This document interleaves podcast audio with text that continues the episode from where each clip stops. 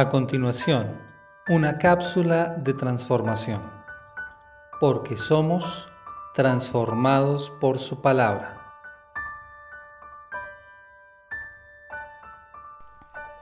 Hola, te comparto una de las meditaciones del libro devocional El lugar apacible de Nancy Lee Este está basado en Éxodo 17:9 y titula Convocado.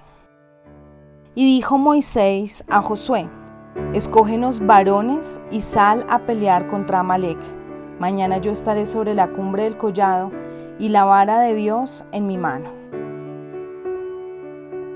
A mi entender, Josué no había tenido entrenamiento militar antes de que Moisés lo mandara a pelear. No había asistido a un campamento militar, no había tenido prácticas de simular, no había tomado cursos en estrategia de guerra, ni había tenido ninguna experiencia como soldado. Era la primera vez que iba a la batalla y tuvo que ponerse el uniforme de comandante. Nos preguntamos entonces qué probabilidad tenía de sobrevivir, qué probabilidad tenía de triunfar.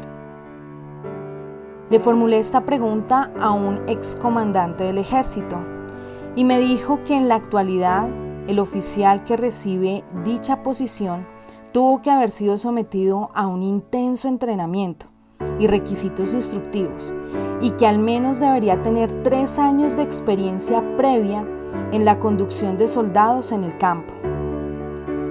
¿Cuál fue la evaluación de mi amigo sobre las probabilidades de que Josué triunfara?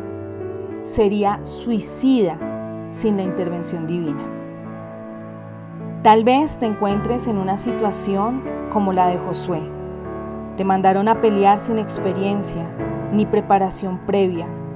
Igual que Josué, estás aprendiendo el oficio no en el salón de clase leyendo libros de texto y escuchando a instructores veteranos, sino directamente en el frente de la batalla, ya sea que estés enfrentando una difícil situación familiar, un ministerio nuevo o una enfermedad que no esperabas no ves la manera de superar lo que Dios ha puesto sobre ti. Sin embargo, es posible que el Señor supiera que la única manera de que realmente aprendas y crezcas es al ponerte en una posición en la que no sepas qué hacer, donde tengas que buscar su presencia y dirección para luego intervenir sobrenaturalmente a tu favor cuando te rindas a Él.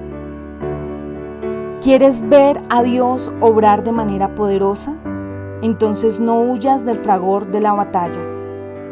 Tu desesperación e incapacidad constituyen la situación perfecta para que Dios obre a través de ti y te dé la victoria.